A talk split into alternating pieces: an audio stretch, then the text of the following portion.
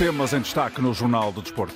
Diretamente da Argentina, escutamos Agustín Guiai, lateral que está a ser apontado ao Benfica. Roger Schmidt diz que os encarnados não falharam no planeamento da temporada. Catarina Costa repete medalha de prata nos europeus de judo. Artur Jorge diz que é determinante vencer o Portimonense. Porto e Estoril abrem esta noite a ronda 10 do campeonato. Sousa Sintra preocupado com possível saída de Amorim. Ainda o handball, o ciclismo, o patins e o ténis. E a edição de João Gomes Dias.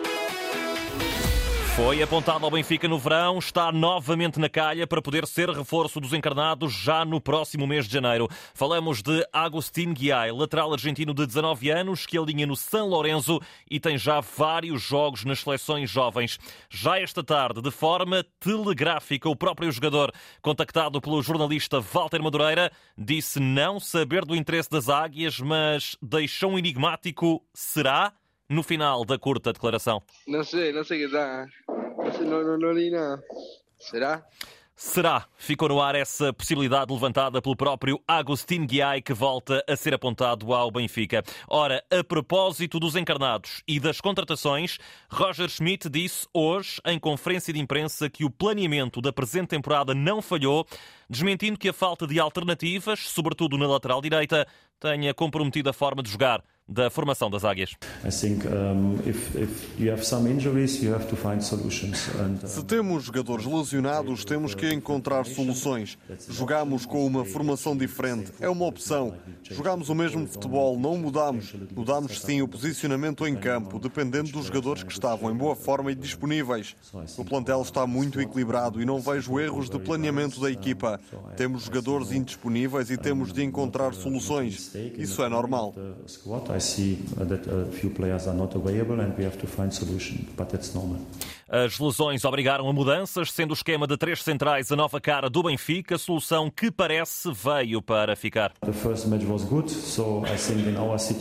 O primeiro jogo foi bom. Na nossa situação, com os jogadores disponíveis, deu-nos um bom controle do campo.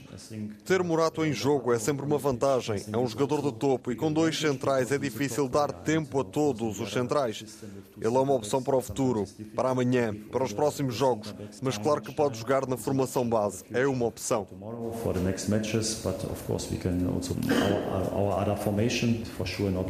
Fora das quatro linhas, os jogadores do Benfica juntaram-se para jantar naquele que foi um convívio elogiado pelo treinador dos encarnados.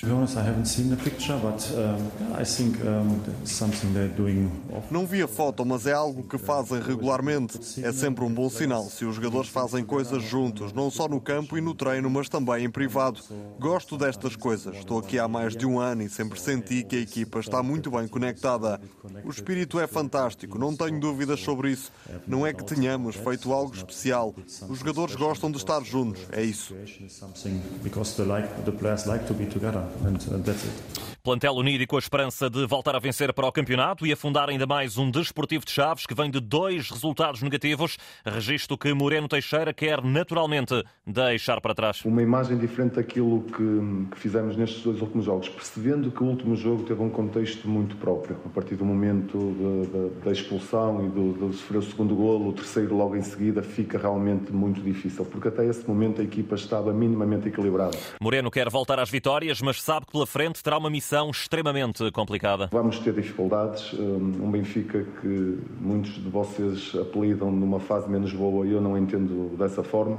Essa fase menos boa que, vocês dizem no, campeonato ou nas provas nacionais tem apenas uma derrota, que foi na primeira jornada no Bessa a partir daí tem, tem um empate na última jornada com o Casa Pia, tudo o resto são vitórias, portanto é um Benfica muito forte. Chaves Benfica joga-se amanhã a partir das três e meia da tarde para acompanhar aqui na rádio com o relato do jornalista Carlos Rui Abreu.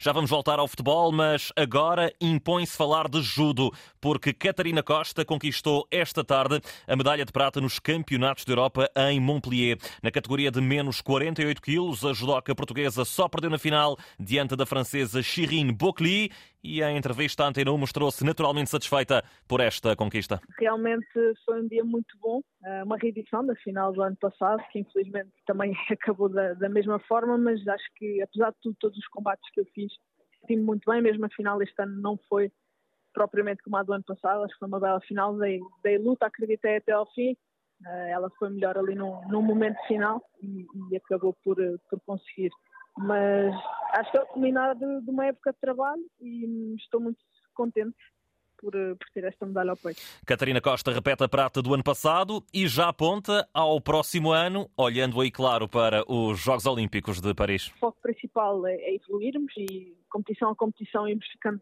cada vez mais consistentes. Eu tenho sentido isso desde as últimas, da última competição que fiz. Tenho conseguido subir o nível, sinto-me cada vez melhor. Também retomei o treino com qualidade há cerca de dois meses, um mês e meio, portanto, acho que a forma ainda vai subir mais e lá está, esse sacrifício de por vezes vir a França treinar, ou mesmo a Espanha, tem surtido efeito e é algo que vou continuar a fazer para tentar estar na minha melhor forma física possível para o ano em, em, Paris.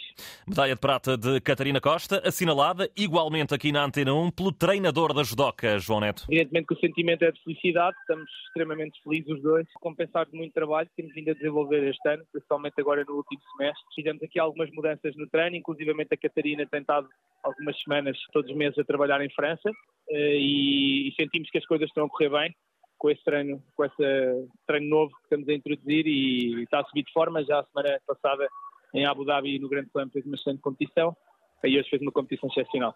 O dia de hoje fica igualmente marcado pela lesão de Telma Monteiro num joelho, que obrigou a consagrada atleta a desistir da competição. E ainda há algumas dúvidas em relação à gravidade deste problema, como deu conta Sérgio Pina, o presidente da Federação de Judo. Falei com a fisioterapeuta, com a Rita, e a Rita disse que neste momento ainda é muito precoce, mas que poderá ser menos grave em termos dos ligamentos que foram afetados do que aquilo que se pensa. Mas isto precisa de tempo, precisa de uma avaliação muito mais muito mais rigorosa. Sérgio Pina, João Neto e Catarina Costa entrevistados pelo jornalista Walter Madureira, num dia no qual Catarina Costa ganhou essa medalha de prata nos campeonatos da Europa de Judo que estão a decorrer em França, na cidade de Montpellier. Regressamos agora ao futebol para lhe falar do Braga Portimonense, que se joga amanhã às oito e meia da noite. Artur Jorge, técnico dos arsenalistas, diz que é determinante vencer o conjunto algarveu. É de facto um jogo onde nós temos que tentar juntar aquilo que tem sido as boas exibições com o resultado e será para nós eh, bastante importante fazermos ou termos uma exibição eh, dentro daquilo que temos tido nos últimos tempos, mas juntar isso mesmo também eh, os três pontos, ou seja, ganhar o jogo será determinante para nós. Ainda assim, Artur Jorge reconhece valia no adversário. Tem estado, de certa forma, equilibrado em relação àquilo que são as suas expectativas em relação ao campeonato uma equipa que, que defende bem e tem, tem umas transições eh, bastante fortes, com três homens muito fortes na frente, muito móveis, três jogadores que, de características de alas e que hum, poderá ser por aí hum, que se espera ter um Portimonense à espera do erro para tentar aproveitar essas transições para poder fazer, fazer moça. Já do lado do Portimonense, Paulo Sérgio diz que o Braga tem provavelmente o melhor plantel de todo o Campeonato Nacional? A qualidade é imensa, o número de recursos uh, é imenso, é provavelmente dos melhores plantéis do, do, campeonato. Eu não sei se não é mesmo o melhor. Portanto, acho eu que o Sporting Braga dispensa apresentações e nós temos é que olhar para nós reconhecendo essa grande valia do adversário. Braga Portimonense, amanhã às oito e meia da noite, para acompanhar aqui na rádio com relato do jornalista Fernando Eurico. Igualmente amanhã, mas às seis da tarde, joga-se o Famalicão Gil Vicente, derby minhoto entre duas equipas que estão a meio da tabela classificativa. E com o central Otávio, do lado dos famalicenses, a garantir uma equipa unida para vencer este encontro. Eu creio que é um jogo difícil, que a gente vai buscar os três pontos por ser dentro da nossa casa, a gente vai se empenhar ao máximo. A gente vem de duas derrotas, mas a gente vem jogando bem, construindo o grupo cada vez mais unido. Não é porque que a gente veio de duas derrotas que a gente vai fazer um jogo ruim ou abaixar a cabeça. A gente quer sempre mais. Já no Gil Vicente, o técnico Vítor Campelos deixa elogios ao adversário que vai defrontar no dia de amanhã. O Famalicão tem, tem um excelente plantel, uma excelente equipa, uma equipa já, já que vem sendo trabalhada pelo João Pedro já, já há algum tempo, por isso conhece bem as ideias do seu, do seu treinador. É uma equipa que assumidamente luta por, por lugares europeus, por isso sabemos bem da valia do nosso adversário da manhã, como todos os jogos desta nossa liga que é extremamente competitiva. Famalicão Gil Vicente amanhã às 6 da tarde para acompanhar aqui na rádio com informações da jornalista Ariana Azevedo.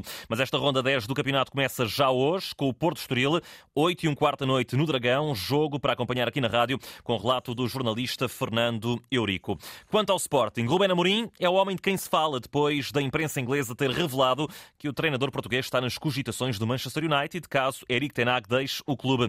Ora, quando questionado sobre esta possibilidade, Amorim apontou para o contrato, que termina apenas em 2026 e que tem uma cláusula de 20 milhões de euros. Mas também não deixou de referir que sabe o que quer no final da presente temporada. Palavras enigmáticas que não deixam Sousa Sintra, antigo presidente dos Leões, totalmente descansado. As pessoas ficam a pensar, é? são palavras que são medidas e ficam a pensar. Mas a ideia que eu tenho do nosso senador, o Amorim é uma pessoa honesta, séria e muito, muito competente. É? E, naturalmente, é um grande profissional. Não, não. O que é que se espera de um grande profissional? Que seja cobiçado por outros clubes e é natural que seja cobiçado de maneira, uma vez que ele demonstrou e tem demonstrado sempre a sua grande categoria de treinador. Eu acho que ele vai honrar o compromisso que tem com o Sporting, eu não tenho nenhuma dúvida sobre isso. Já sobre o goleador Victor Jóqueres, que ontem fez mais três golos na vitória diante do Farense para a Taça da Liga, sobram os elogios. Foi a melhor contratação que o Sporting fez, sem dúvida nenhuma. É um avançado que faz a diferença, sabe jogar, sabe driblar, tem um um posse física realmente que é fantástico, um oportunista, quando apanha a bola. Tem um, um arranque fantástico, um drible incrível e uma força que todos reconhecem que ele faz a diferença dos mais avançados. Sousa Sintra sobre Jóqueres, também sobre Ruben Amorim. Recordo, o Sporting já prepara o jogo do próximo domingo para o campeonato. É frente ao Estrela da Amadora em Alvalade. Não pode contar a equipa verde e branca com o lesionado Idemassa Morita. Ainda no futebol nacional, o Alverca recebe hoje o Oliveira do Hospital, sete e meia da tarde. Arranque da Ronda 10 da Série B da Liga 3. Também para hoje, mas no futsal, joga-se o primeiro jogo da jornada 7 do campeonato. O Fundão recebe o Braga a partir das nove e meia da noite. Lá por fora, destaque para o Al Hilal de Jorge Jesus. Ganhou hoje por 2-0 ao Al Fateh, alargando a vantagem no topo do Campeonato Saudita. São agora sete pontos. Também mais um jogo sobre o Al Nasser de Luís Castro. A esta hora joga o Al Ittihad de Nuno Espírito Santo. Está a perder perto do intervalo na casa do Al Shabab por uma bola a zero. No handball, depois da derrota com a Áustria, a Seleção Nacional Masculina venceu hoje a Suíça por 29-26. Foi o segundo encontro da formação das esquinas no Troféu Kempa que se está a realizar na Tunísia. Alberto Contador esteve esta manhã em Coimbra. O antigo ciclista e multiconsagrado nas grandes voltas deixou elogios ao ciclismo português. Portugal, em quanto ao ciclismo, pois. Portugal. Quanto ao ciclismo, sabemos os adeptos que têm. Ainda por cima vamos ter a volta à Espanha a sair de Portugal. Vai ser como uma mini volta a Portugal antes de continuar para a Espanha. Penso que vai ser muito bom. Teremos corredores especialmente como João Almeida, que pode ter um papel preponderante e vai ser muito bom. E creio que, que vai ser muito bonito.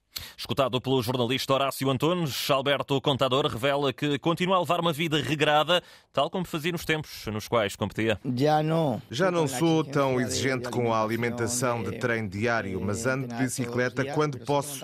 Também estou ligado à televisão. Deixei de ser ciclista profissional, mas na verdade não deixei de viajar por este mundo. Penso que tenho uma vida saudável. Alberto Contador em Portugal. No Hockey em Patins joga-se hoje o apuramento para a Liga dos Campeões com a presença de quatro equipas portuguesas. Uma delas já está a jogar, o Futebol Clube do Porto, empatado 1 a 1 adiante do Lleida ao intervalo. Isto é uma partida do Grupo C. No Grupo B, realizado em Tomar, às 7 da tarde, arranca o Valongo Noia. Às 9 da noite, o Sporting de Tomar vai defrontar o Germania Erringen. Finalmente, no Grupo A, às 8 da noite, temos Oliveirense a defrontar a equipa do Disbar. Notas finais nesta edição. No ténis, Francisco Cabral a jogar ao lado do britânico Harry Payton. Qualificou-se hoje para a final do Challenger de Bergamo, em Itália, isto, claro, na variante de pares. E na Fórmula 1 estamos neste momento em eh, fase de qualificação para o Grande Prémio de São Paulo, que decorre no domingo. Estamos a meio da Q2. Olha aqui para os resultados da Q1. O mais rápido tinha sido George Russell em Mercedes, à frente de Max Verstappen e também de Charles Leclerc. Pelo caminho, nessa Q1 ficaram os dois Alfa Tauri, de Tsunoda e de Daniel Ricciardo, também os dois Alfa Romeos de Valtteri Bottas e de Guan Yu Zhou e ainda o Williams de Logan Sargent. João Gomes Dias, o desporto na Antena 1, RDP Internacional, RDP África e também na internet em desporto.rtp.pt. A atualidade desportiva na rádio sempre às seis e meia.